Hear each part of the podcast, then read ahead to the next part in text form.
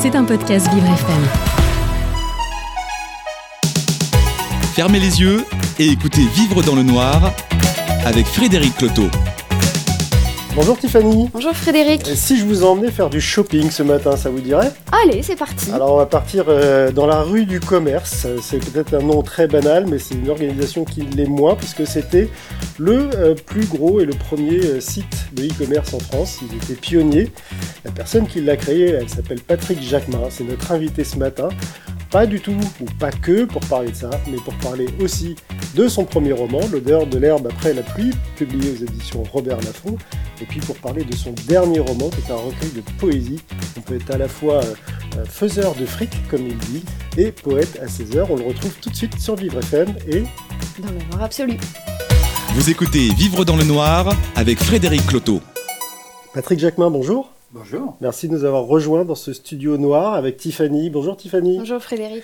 Euh, vous êtes le cofondateur d'un site bien connu, un pionnier du e-commerce qui s'appelle Rue du Commerce. Euh, vous y vendiez d'abord sur essentiellement de l'informatique et puis après beaucoup beaucoup de choses. Vous l'avez mené à, une très grande échelle ce site et vous l'avez quitté au moins partiellement, alors grande partie puisque vous avez revendu la plupart de vos actions, de vos parts comme on dit.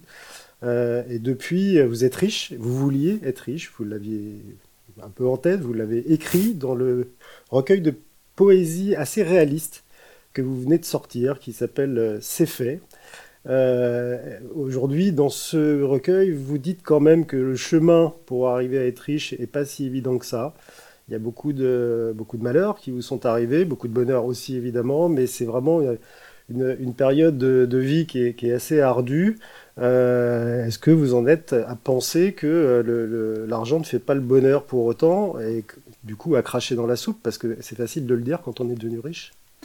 Oh non, non, non, non, non. Je ne dirais pas que l'argent ne fait pas le bonheur. Je pense que l'argent contribue au bonheur, ça euh, sans doute incontestablement, parce qu'on n'a plus en tête le fait d'avoir à, travailler, à s'inquiéter, à s'angoisser pour l'avenir, en tous les cas pécuniaire, pour, pour, manger, mais en tous les cas euh, je, dirais que euh, tout dépend d'abord de ce que l'on a vécu lorsque lorsqu'on était enfant, euh, du cheminement que l'on a mené notamment à l'école, et puis ensuite de, comment dire d'une sorte de, revanche qu'on a voulu, peut-être un peu à tout craint, ce qui a été mon cas, de me dire bon, je vais dire un peu crûment, j'ai merdé à l'école même si euh, c'est pas le bon terme, parce qu'en fait, euh, je sais pas si j'ai merdé. Euh, non, j'ai pas réussi. je n'ai pas été bien à l'école. Et donc, ensuite, quand même, je me suis dit, j'aurais quand même bien aimé faire des études comme d'autres. J'aurais bien aimé, moi aussi,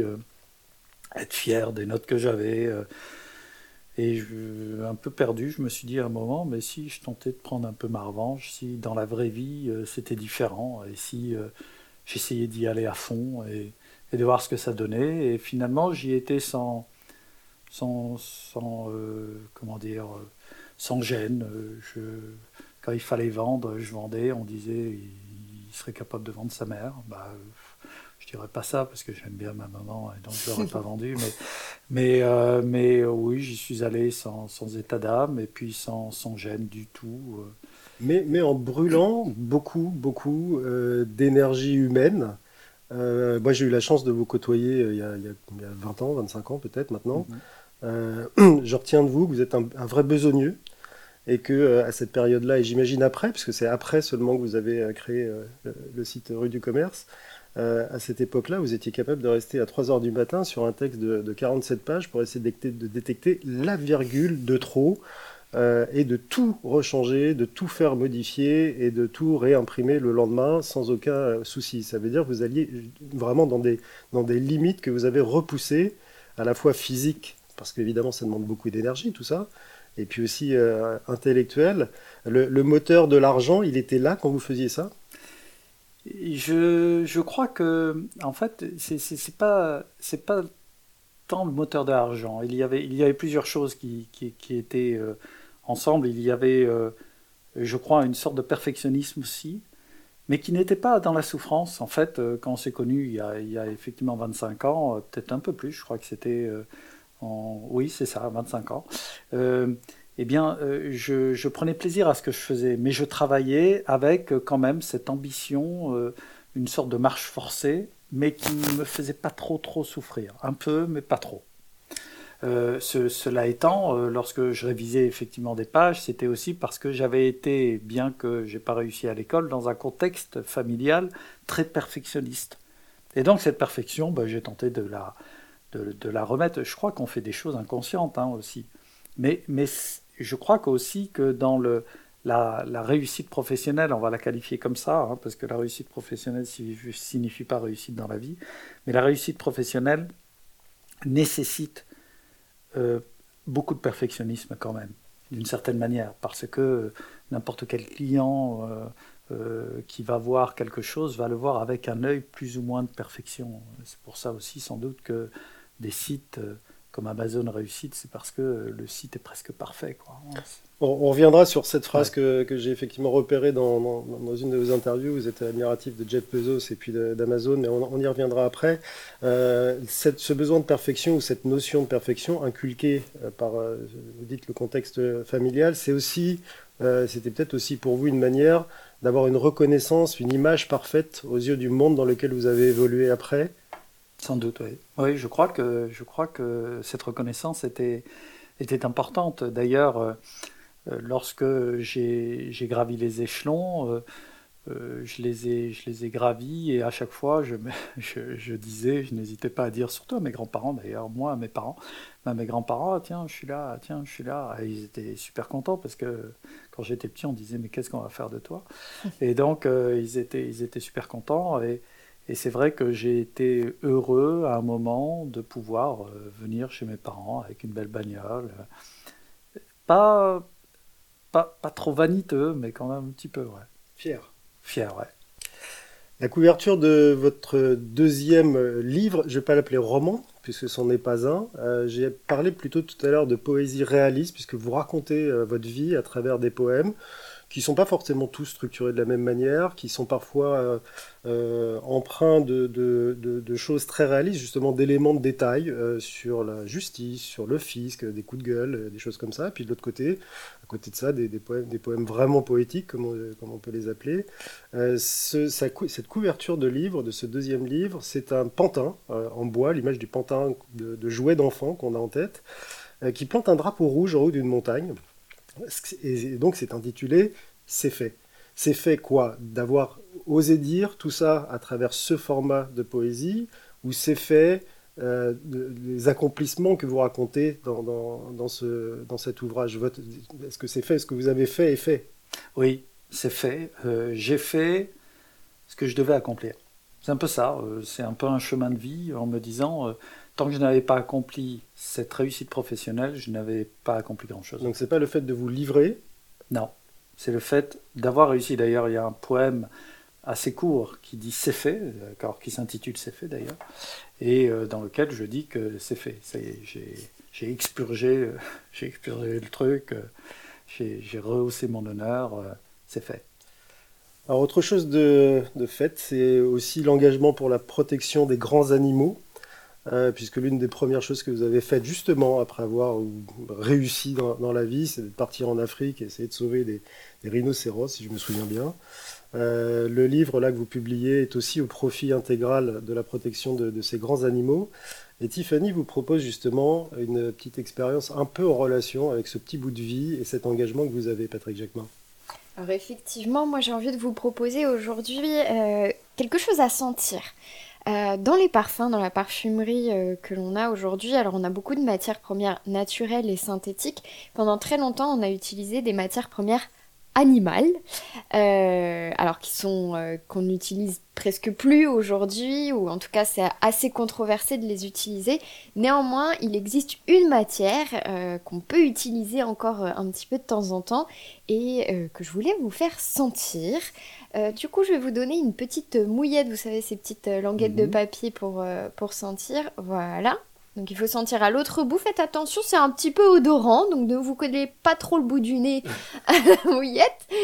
Frédéric aussi, moi aussi j'ai ma petite mouillette. Alors c'est une odeur qui va évoluer. Ce que je vous propose, le but c'est pas de chercher à deviner de quoi il s'agit, mais mhm. plutôt de, de décrire cette odeur, de ce à quoi elle vous renvoie, euh, peut-être un lieu particulier, une personne, un objet, je ne sais pas.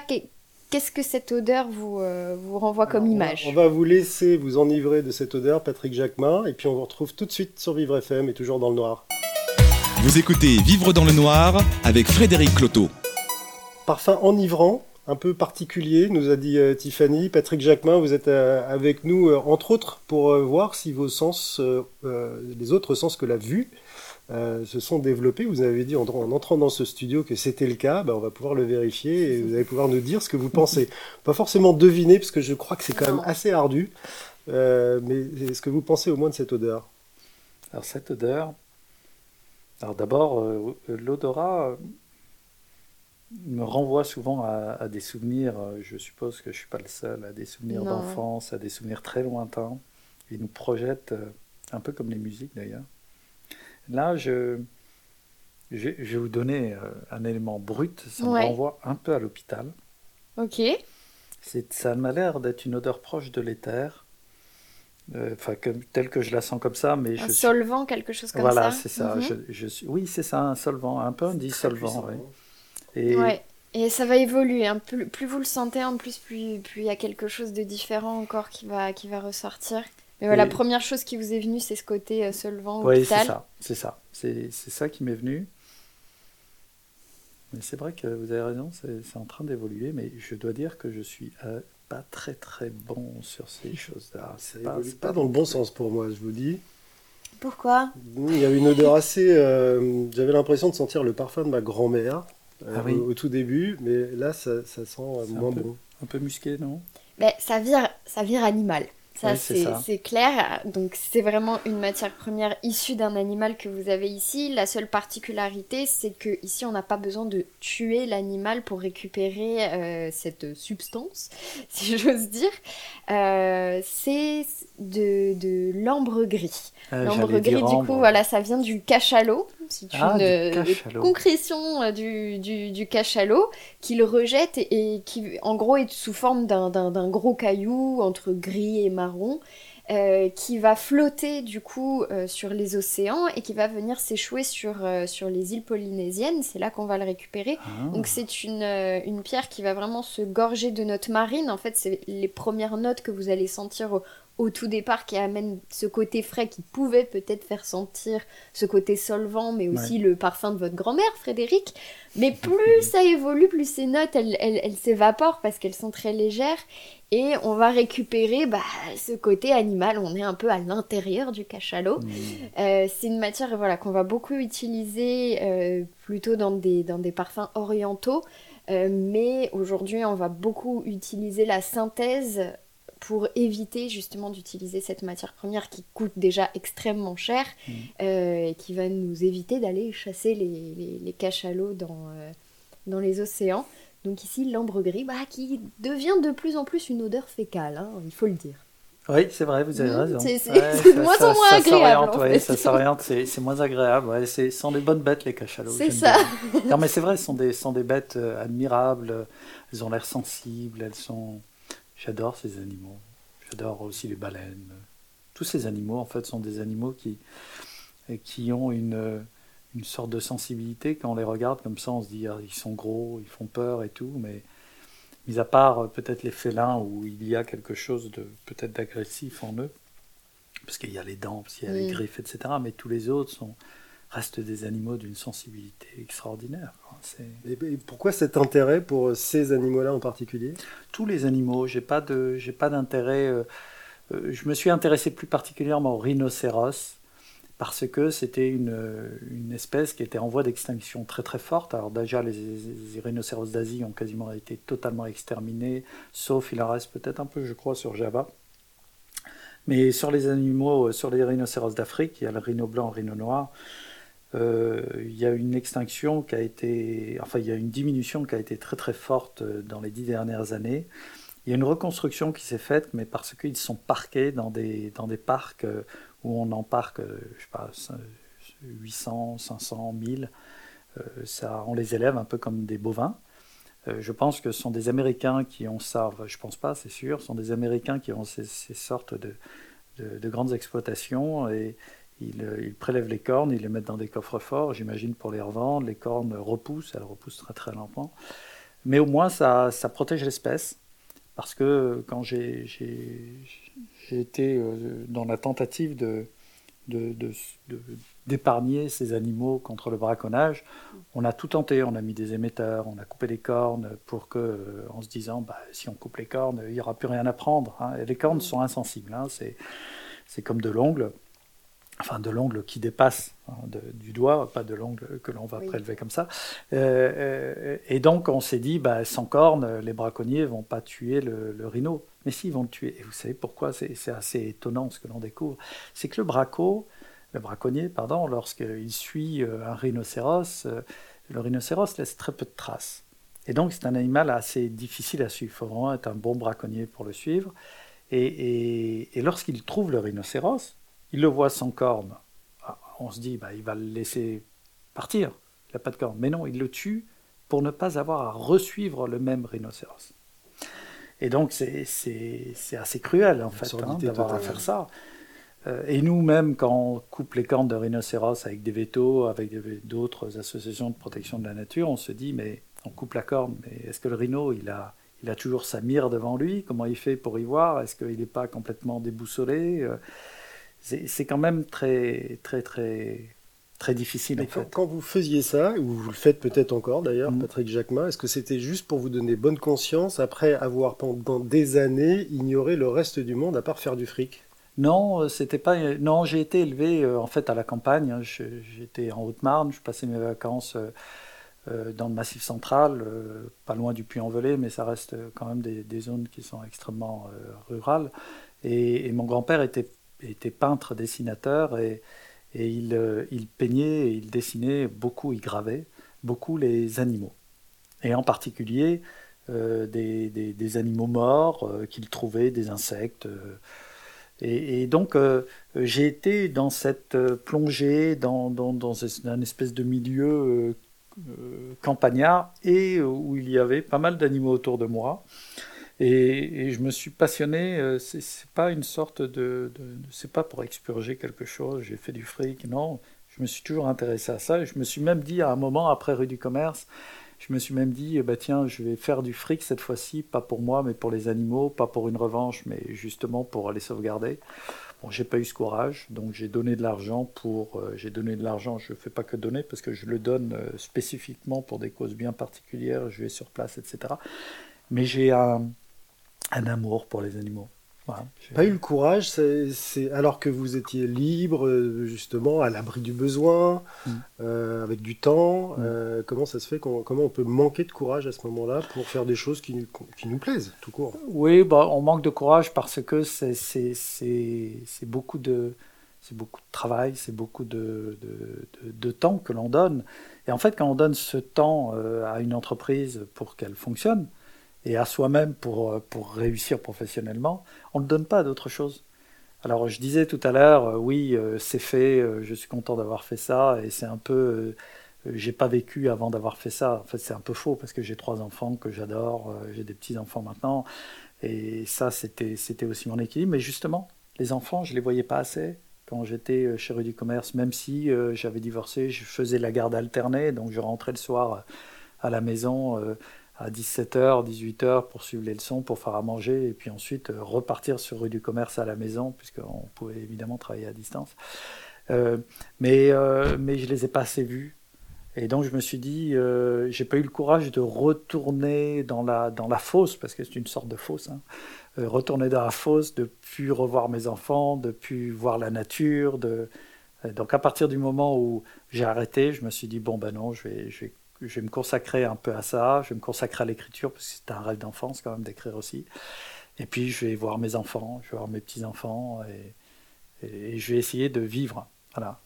Ce mot, vous l'employez souvent dans euh, votre dernier ouvrage, C'est fait. Vous en parlez aussi euh, dans le premier, et on va en parler tout de suite avec vous dans la, deuxième, dans la troisième partie, le temps passe vite, de, Vivre dans le Noir, euh, avec vous donc Patrick Jacquemin, fondateur de Rue du Commerce, mais surtout donc maintenant écrivain. Vous écoutez Vivre dans le Noir avec Frédéric Cloteau. C'est fait, mettre de l'ambre de cachalot sous le nez de Patrick Jacquemin. on arrive toujours à faire vivre des moments assez différents. la différence, vous en connaissez quelque chose pour avoir été d'abord quelqu'un de différent en ayant cette réussite, parce que ça reste une, très grande réussite que ce, site rue du commerce. Est-ce que vous avez eu l'impression d'être utile à ce moment-là? Utile, bon, j'ai été d'abord utile à moi-même, il hein, faut être clair. Euh, et puis oui, utile sans doute euh, parce que euh, lorsque j'ai fait du commerce, il n'y avait pas seulement l'intérêt financier, il y a d'autres choses. L'intérêt financier n'est pas le seul but. Je voyais des gens qui travaillaient pour le fric, qui travaillaient dans la finance, et ils faisaient, des allers-retours de spéculation. Ça, c'était vraiment faire du fric. Dans rue du commerce, il y avait aussi un intérêt, un intérêt déjà commercial. J'aime bien le commerce. Euh, j'étais dans une famille aussi où, à part, euh, je vous disais, mon, grand-père, peintre, graveur, dessinateur, j'avais un autre euh, grand-père qui était dans le commerce, et j'ai toujours été dans le magasin, enfin j'ai souvent été dans le magasin, ça m'amusait beaucoup. Et dans ma province de Haute-Marne, pour faire des courses, pour acheter simplement une chaîne il fallait faire 70 km. À partir du moment où on a un site internet qui référence tous les produits, on se retrouve à pouvoir acheter, même quand on est paumé dans la campagne, n'importe quel produit, se le faire livrer et accéder à ce que les gens ont aussi euh, euh, lorsqu'ils habitent dans des grandes villes. Donc, euh, c'est une forme d'utilité de, de, consommation. Voilà, c'était une, une, forme de démocratisation. à ce moment-là, ça fait 20, 21, 22 ans que vous avez créé ce, ce ouais, site du commerce, 23. 23. Est-ce qu'à ce moment-là, au moment où donc c'était natif, vous avez pris en considération le, des thèmes dont on parle maintenant, qui sont les thèmes dits RSE, responsabilité sociétale et environnementale des entreprises, notamment pour protéger la planète et faire attention au mode de livraison, parce que vous aviez des, millions de livraisons par, par an, euh, faire attention à embaucher aussi des gens euh, différents, avoir une égalité femmes-hommes dans vos équipes. Vous étiez à un moment 400, 500 peut-être, je n'ai pas les chiffres exacts, mais voilà, suffisamment euh, grand pour pouvoir envisager d'avoir ces équilibres représentatifs d'ailleurs de vos propres consommateurs. je dois, non. Je, je, vais, je, vais, dire non comme ça, immédiatement, sur les premières années, ça n'a pas du tout été le cas. Sur les premières années, on a perdu euh, à peu près 20 millions d'euros de, euh, en perte, simplement pour construire l'entreprise. Il n'y avait pas de logiciel, il n'y avait rien, il fallait tout créer. Et donc, je, me suis euh, surtout concentré sur la construction de la partie informatique, construction de la partie logistique qui était compliquée, construction du, service client qu'on ne connaissait pas, du back-office, du service après-vente dans l'informatique dans les produits techniques, il est très très important. Et tout ça, en fait, il a fallu que je le comprenne et que je le construise. Donc, si je dirais sur les trois premières années, ça n'a pas été le cas. Euh, mais après, euh, oui. Après, oui. Euh, d'ailleurs, on a été. alors, j'ai commencé par l'écologie. Hein. on a été la première entreprise dans notre secteur à être ISO 14001. on a été une des rares entreprises de notre taille. On faisait 400 millions de chiffres lorsque j'ai décidé de, de, compenser toutes les émissions carbone de rue du commerce en 2008. C'était tôt. On l'a fait avec Action Carbone, qui nous a fait une étude, la, la société d'Artus Bertrand, qui nous a fait une étude en 2007 ou 2008, je ne sais plus l'année. Et, euh, et, on a donc calculé combien de, d'empreintes de, carbone nous avions, et nous avons décidé de la compenser dans son intégralité. Et ils m'ont dit chez, chez Action Carbone, c'était rare pour une entreprise de notre taille, en tous les cas en France, il n'y en avait pas beaucoup. Euh, euh, donc euh, ça, on l'a fait. Sur la partie sociale, je pense que nous avions un équilibre assez important entre les femmes et les hommes. D'ailleurs, j'ai jamais compris pourquoi les femmes étaient moins payées que les hommes, parce que j'ai jamais fait cette distinction dans mon entreprise. Une personne a une compétence et puis on paye cette compétence, enfin on rémunère, je vais le dire de manière un peu plus sympa, on rémunère cette compétence, on la rémunère à l'équilibre de ce que la personne apporte et pas par rapport à savoir si elle est femme, homme, euh, blanc, euh, noir. Euh, tout ceci n'avait chez moi aucune, aucun intérêt particulier. En tous les cas, je ne le voyais pas comme ça. Pas de surveillance particulière, aussi embauché 6% de personnel handicapé Alors ça, non. On, on, avait, on en avait quelques-uns, mais ça, par contre, j'y ai pas prêté attention. c'était pas dans mes radars, c'était pas... Euh, c'était pas le cas, même si à un moment, euh, lorsque j'ai dû employer un directeur marketing euh, il y a 25 ans, j'ai pas fait attention à, cette, à cet aspect lorsque j'étais embauché. Euh, euh, et, parce que ça n'avait pas d'importance pour moi. Ce qui importait, c'était juste ce que tu avais dans la tête et ce que tu pouvais apporter euh, à l'entreprise, à, tes à tes collègues. et si on avait un fit tous les deux et si ça fonctionnait.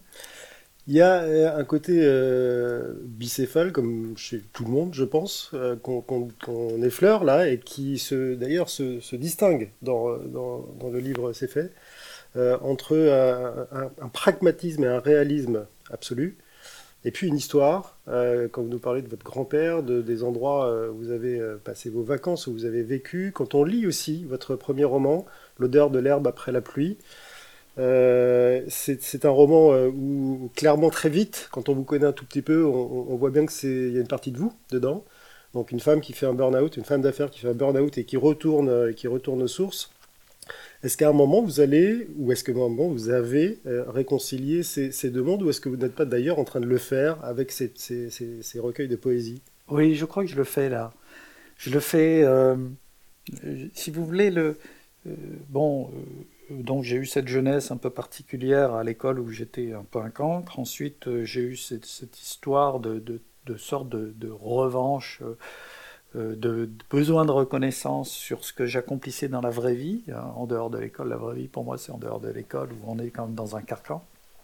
Et puis ensuite, quand ça, a été fait, euh, il y a une dizaine d'années, euh, j'ai plus du tout de part, hein, je précise par rapport à, ce que tu disais, Fred, tout à l'heure, j'ai plus du tout de part dans Rue du Commerce depuis, depuis 2011. Et donc, il y a, c'est un peu comme un bateau, si vous voulez, qui est sur l'eau et puis qui, on, arrête le moteur, mais il continue d'avancer. Donc il y a, entre 2011 et, il y a quelques années, une avancée qui a continué. Le bateau euh, s'est arrêté, mais il a mis du temps à s'arrêter. La mécanique a mis du temps à s'arrêter. Donc j'ai, je me suis occupé des animaux, mais je continuais d'investir dans les entreprises, etc. Aujourd'hui, j'investis plus. Et j'ai le sentiment d'avoir cuvé en fait le truc, euh, de l'avoir, vous voyez, euh, décanté. C'est pour ça que j'ai un, un, poème qui s'appelle Décantation, comme du vin qui petit à petit euh, mûrit, s'assagit. Et, et, et, aujourd'hui, finalement, j'ai découvert quelque chose que, que j'avais, que j'ai toujours eu en moi, mais que j'ai eu du mal à, à accepter en quelque sorte. C'est que il y a un paramètre qui est essentiel, je crois, dans la vie et qui rend serein, c'est l'amour. Et, à un moment, j'ai évacué ce truc, l'amour, l'amour. Je me suis dit, mais. Non, non, business, business. Et en fait, et en fait finalement, je crois que c'est ça le vrai truc. Euh, bon, on en parle beaucoup, euh, peut-être un peu à toutes les sauces, et c'est peut-être ça qui m'a fait dire, euh, bon, non, pourquoi? Mais l'amour de mes enfants, oui, l'amour des amis, l'amour des animaux, l'amour de la nature, des arbres. Alors on n'y fait pas forcément attention, mais je crois que c'est une notion fondamentale et qui m'est parvenue là il y a quelques années où je me suis dit mais c'est ça la vérité en fait. L'amour de la vie. L'amour de la vie, euh, oui alors l'amour de la vie, j'y suis pas encore arrivé là. Euh, parce que évidemment par où je suis passé, euh, il y a eu des moments de mélancolie très très forts et qui, qui font que euh, la vie a été aussi, je dirais pas un peu mon ennemi, mais à la fois je l'ai vécu comme euh, pour la vivre pleinement, pour, l'essorer, comme je dis dans un, dans un des poèmes, hein, je la vivre à fond. Et d'un autre côté, j'avais des moments parfois de mélancolie assez forts que j'avais acquis sans doute quand j'étais petit et qui faisaient que j'en avais marre. Je me disais, mais bon, à la limite, si elle est plus là, c'est pas très très grave. Et, en fait, euh, donc amour, amour déjà de ce qui m'entoure, amour de, des choses, euh, des êtres, euh, et amour peut-être de moi-même aussi un de ces jours. Et, donc l'amour, ouais, je crois que l'amour c'est ça la vérité pour vivre, pour vivre bien, pour s'épanouir, pour s'enthousiasmer, même si je m'enthousiasmais déjà avant, parce que j'ai de la joie en moi, parce que j'ai de l'entrain, parce que j'ai de l'envie mais peut-être que c'était un peu contrebalancé par cette espèce de mélancolie que j'avais aussi. On arrive, Patrick Jacquemin, à s'enthousiasmer encore le jour où on apprend qu'on est atteint d'un cancer? Euh, Non, le jour où on apprend qu'on est atteint d'un cancer, c'était justement en 2011. J'ai vendu la boîte au moment où j'avais ce cancer, au moment où je faisais mes chimios. Ça a été des chimios assez longues. Et, et, et euh, non, mais comme j'avais pas mal de mélancolie, je me dis, bah, si je meurs, c'est pas très grave en fait. Euh, ça va. Ne mourrez pas aujourd'hui dans le noir avec Ah, nous, Patrick Jacquemin. On reste, il nous reste encore quelques minutes à profiter de, de vous et puis j'espère longtemps aussi après. On se retrouve tout de suite sur Vivre FM dans Vivre dans le noir avec toujours cette odeur euh, d'ambre qui est un peu euh, variée maintenant. Tiffany, c'est pas gentil pour le petit-déj. à tout de suite sur Vivre FM. Vous écoutez Vivre dans le noir avec Frédéric Cloteau. Il n'est pas mort, il est toujours avec nous et bien vivant, même si on ne le voit pas. Patrick, Jacquemin, bon, euh, vous êtes le fondateur de, Rue du Commerce, on va le répéter encore une fois pour ceux qui euh, prendraient l'émission euh, en cours, mais vous êtes surtout l'auteur d'un premier roman qui s'est plutôt bien vendu après que vous l'ayez euh, offert. Et ça s'appelle L'odeur de l'herbe après la pluie. Et bien, vous avez osé le, le, mettre à, à disposition gratuitement sur un site spécifique de tout public avant de dégoter un éditeur et en essuyant plusieurs refus. Avec le niveau de contact que vous aviez, il n'y avait pas moyen pour vous de dégoter un éditeur plus rapidement? Eh bien, euh, je voulais pas.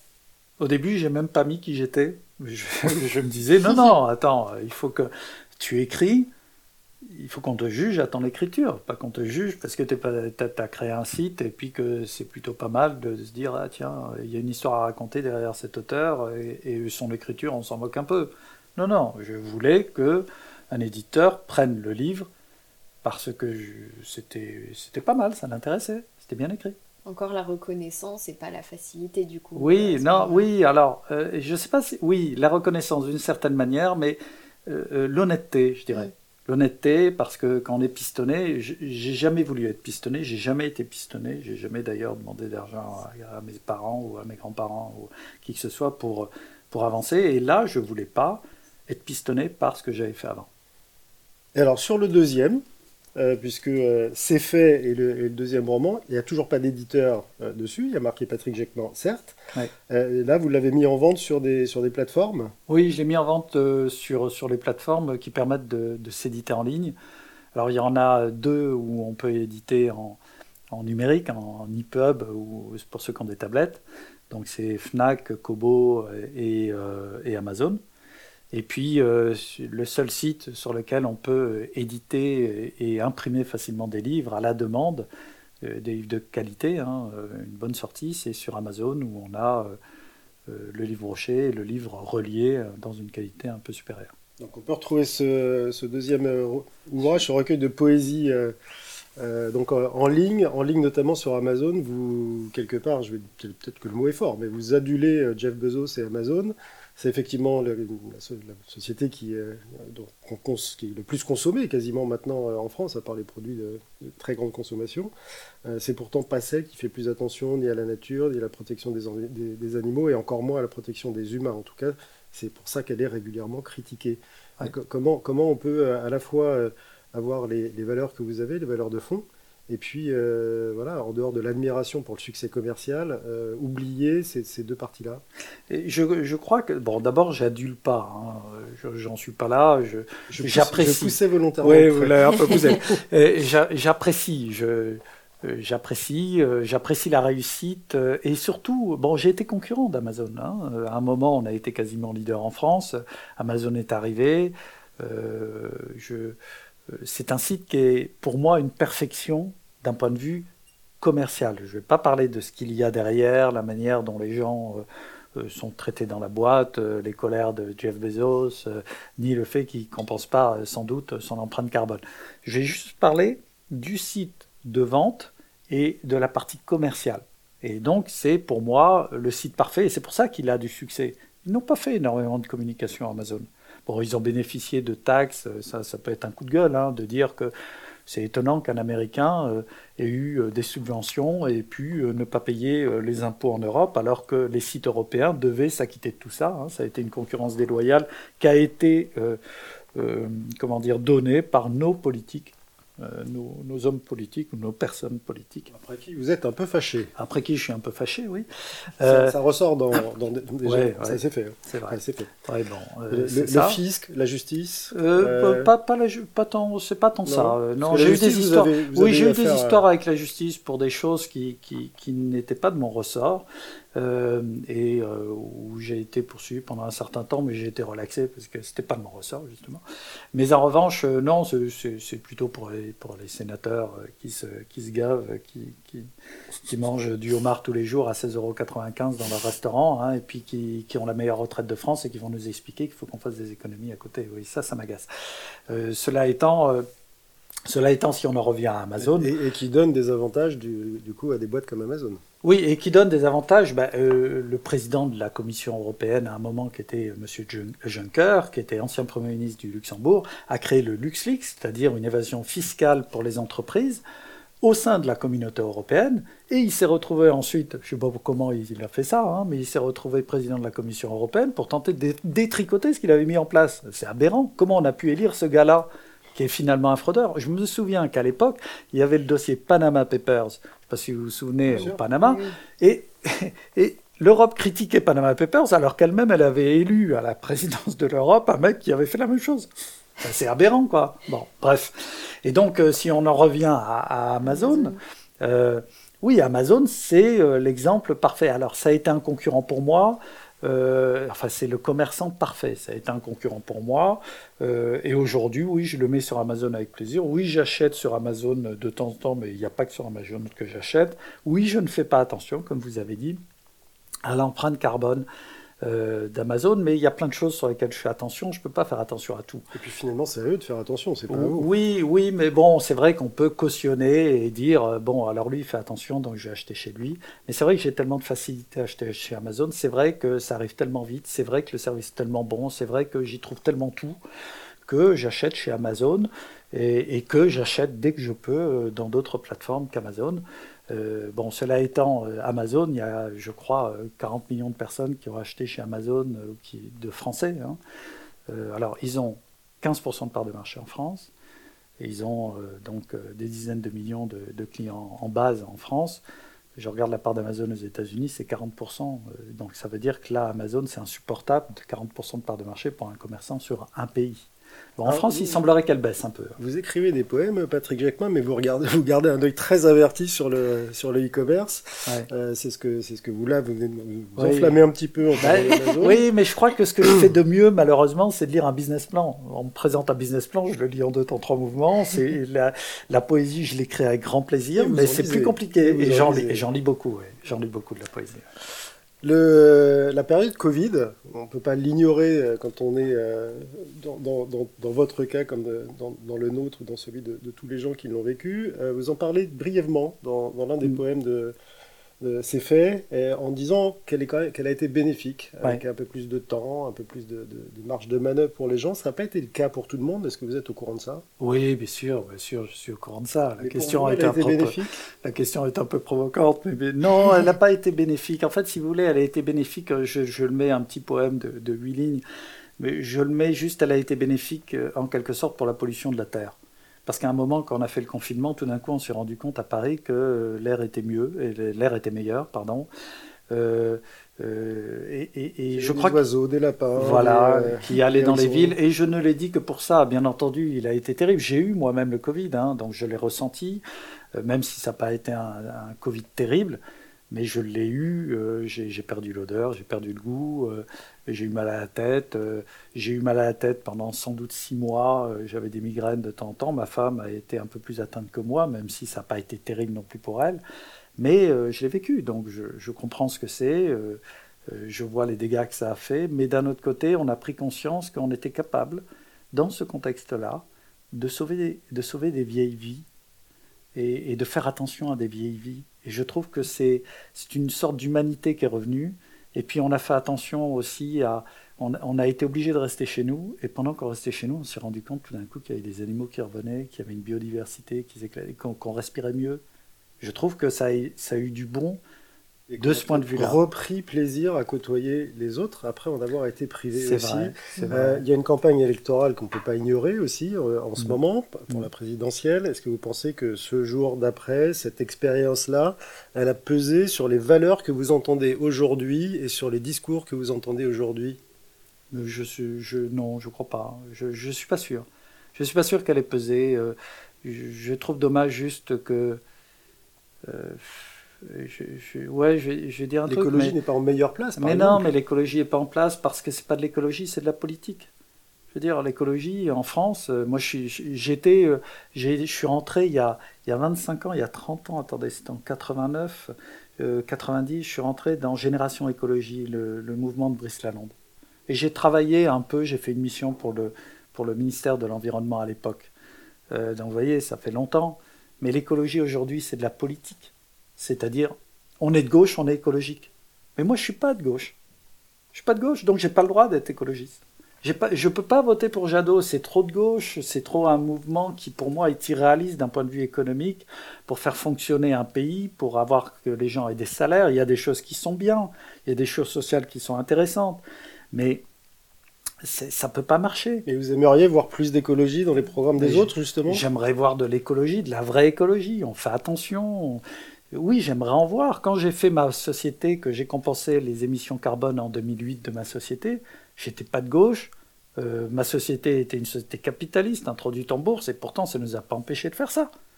Mais euh, simplement, les programmes écologistes sont de gauche. Les gars, d'abord, ils parlent de, euh, de, conquête sociale avant de parler d'écologie. Ben moi, je suis désolé, je ne suis pas en accord avec ça. Je, considère que oui, qu'on fasse fort socialement, c'est bien, mais l'écologie, c'est aussi la protection de la nature. On n'en parle pas suffisamment dans les programmes écologiques. Puis en plus de toute façon, plus de ça, ils se battent. Euh, quand j'entends euh, Rousseau qui tape sur Jadot, enfin, je veux dire, c'est dingue, quoi. C'est nul. C'est voilà. Donc l'écologie, ça doit être de l'écologie, un peu comme les Allemands savent en faire. Enfin, je ne veux pas parler des Allemands parce qu'on en parle un peu trop, mais mais mais, euh, mais de l'écologie où, où on parle d'écologie, d'environnement et pas qu'on parle de social, même si j'ai bien compris parce que je l'ai un peu étudié, euh, que dans le développement durable, il y a du social, mais moi je ne parle pas de développement durable, je parle d'environnement. Alors, on espère qu'ils vont en parler un peu plus que de se pouiller entre eux, comme vous le dites, parce que c'est à peu près le cas, et puis c'est pas très utile en ce moment. On l'a vu notamment sur le handicap récemment, avec un événement, le seul gros événement organisé pour inviter les candidats. Il y avait deux candidats présents physiquement. Les autres avaient envoyé leurs représentants pour 10 minutes à consacrer à plus de 30% de la population et des électeurs donc euh, français. Merci Patrick Jacquemin d'être venu. J'ai une dernière question, présidentielle, pas présidentielle, euh, on s'en fiche un peu. Euh, votre envie d'écrire, elle est toujours là. Vous êtes déjà sur le, le prochain? Oui, ce sera sur l'amour. Alors rendez-vous pour parler d'amour dans le noir à nouveau quand vous serez prêt. Merci en tout cas à vous d'avoir tenté cette expérience dans le noir et merci Tiffany. Merci à vous, à bientôt. C'était un podcast Vivre FM. Si vous avez apprécié ce programme, n'hésitez pas à vous abonner.